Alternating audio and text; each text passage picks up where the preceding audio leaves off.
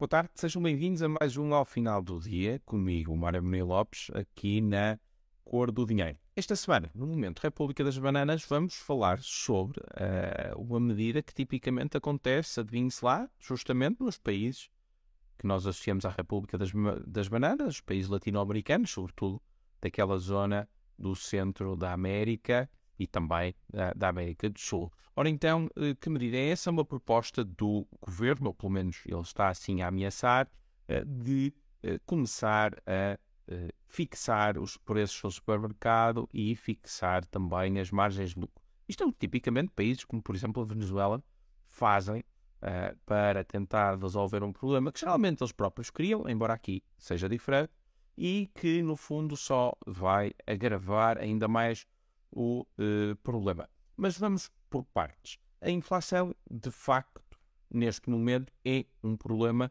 grave. Estamos com uh, níveis de aumentos de preços dos 8, 9, 10%, uh, e, portanto, os preços estão a aumentar consideravelmente. No caso, por exemplo, do setor alimentar, até estão a aumentar acima da média, estão a aumentar uh, cerca de 20%, e isto é obviamente, um uh, problema, sobretudo para famílias com menores uh, rendimentos. Uh, Por é que isto surge?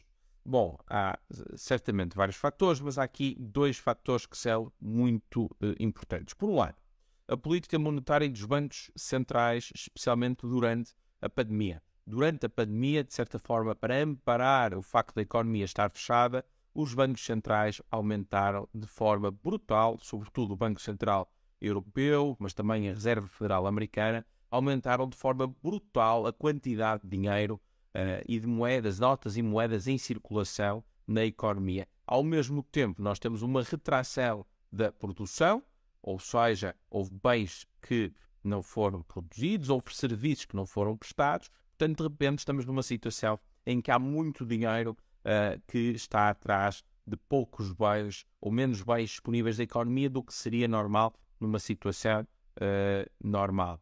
Um, e, portanto, isto aqui é um foco de problema. Paralelamente a isto, também houve o facto da política fiscal dos governos uh, ter sido uh, bastante também uh, expansionista, compreensivelmente. Estávamos com um choque que estava a afetar as economias, o, o, facto de estarmos com a Covid-19 e a pandemia, e houve muitos governos, nomeadamente o americano, por exemplo, que deu cheques às pessoas. Houve também a questão das moratórias e, portanto, em Portugal, durante uh, vários meses, as pessoas até estavam a receber mais do que o usual porque não estavam a pagar o seu crédito. E, portanto, quando a economia retoma a sua normalidade, temos pessoas com taxas de poupança muito superiores àquilo que era o normal, com mais rendimento disponível do que é, mais, do que é normal, muito dinheiro em circulação e uh, temos então aqui todas estas pressões inflacionistas.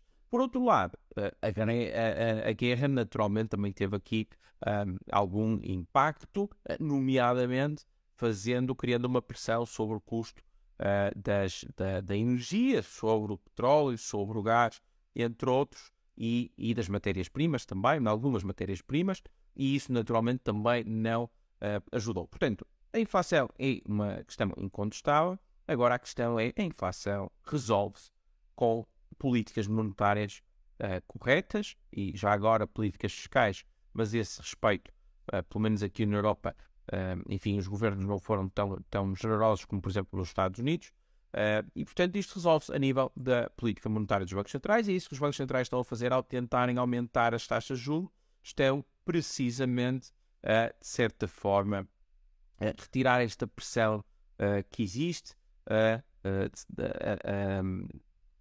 diminuir, ou isto vai ter como efeito diminuir uh, o uh, investimento uh, e também o consumo das famílias, menos dependência do crédito, vai haver também um esforço maior a pagar, enfim, créditos que estejam dependentes de taxas de juros, tipicamente o crédito hipotecário, da hipoteca da casa, e portanto tudo isto vai acabar por ter um, um efeito e vai contribuir para o abrandamento da inflação. Portanto, a inflação não se resolve uh, dizendo que os supermercados devem uh, fixar preços ou fixar margens. Mas sobre essa medida em particular, este é o segundo ponto que é importante. Em primeiro lugar, uh, dizer que a ASAI detectou casos em que o preço que passa na caixa não é o preço que está tabelado quando a pessoa está a, enfim, está a percorrer o supermercado e a pôr no seu carrinho de compras. Ora, isto não tem nada a ver com a inflação, isto não tem nada a ver com especulação, isto é fraude.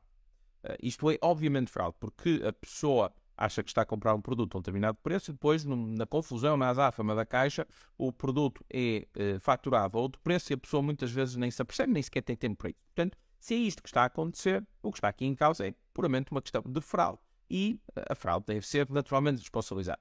Mas o governo diz mais disto.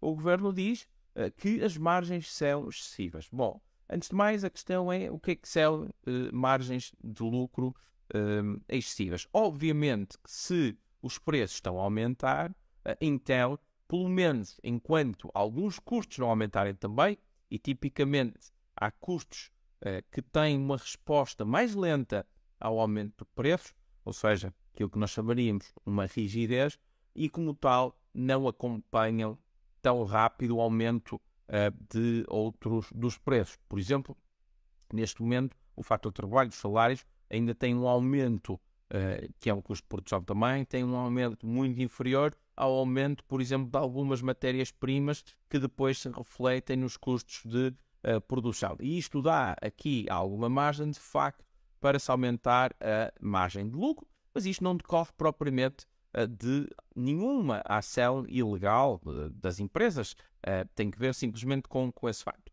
e depois, naturalmente, existe também aqui alguma margem para as empresas jogarem com os inventários que elas têm, porque se os preços estão neste momento a aumentar, mas eu tenho inventário para 3 ou 4 meses que comprei há uns tempos atrás, quando o preço estava ainda a um valor inferior, obviamente eh, que eu vou beneficiar justamente do facto de o preço subiu, eu já tabulei o novo preço, mas entretanto ainda estou a vender inventário que é mais antigo, que foi adquirido a um preço inferior. E isto naturalmente também contribui para o aumento das margens de lucro. Agora, eh, naturalmente isto é uma situação eh, temporária, espera-se que a inflação diminuindo a situação seja reposta.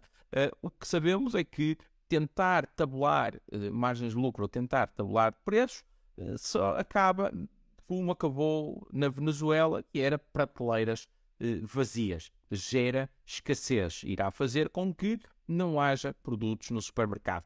Portanto, o governo certamente sabe que a medida é ineficaz, mas o seu grande objetivo é criar aqui um inimigo, que é os lucros das empresas, para desviar atenções de todos os casos e casinhos em que está sistematicamente, semanalmente, diariamente até envolvido. E, portanto, encontrou aqui um grande inimigo e agora o foco da comunicação social vai ser ir justamente atrás deste grande inimigo e até lá o uh, governo fica mais esquecido. Portanto, isto não é mais do que uma cortina de fumo, é uma vez mais uma tentativa uh, do governo de criar aqui um foco uh, para que as pessoas virem a sua atenção e esqueçam os casos gravíssimos, como a ferrovia estar parada, como a greve dos professores, como o caso TAP, os 3,2 mil milhões de euros que enfiamos na TAP, a CEO que é admitida e que não é admitida, enfim, toda esta irresponsabilidade e toda esta incompetência, isto tudo é uma forma de nos distrair. Mas não se deixe distrair.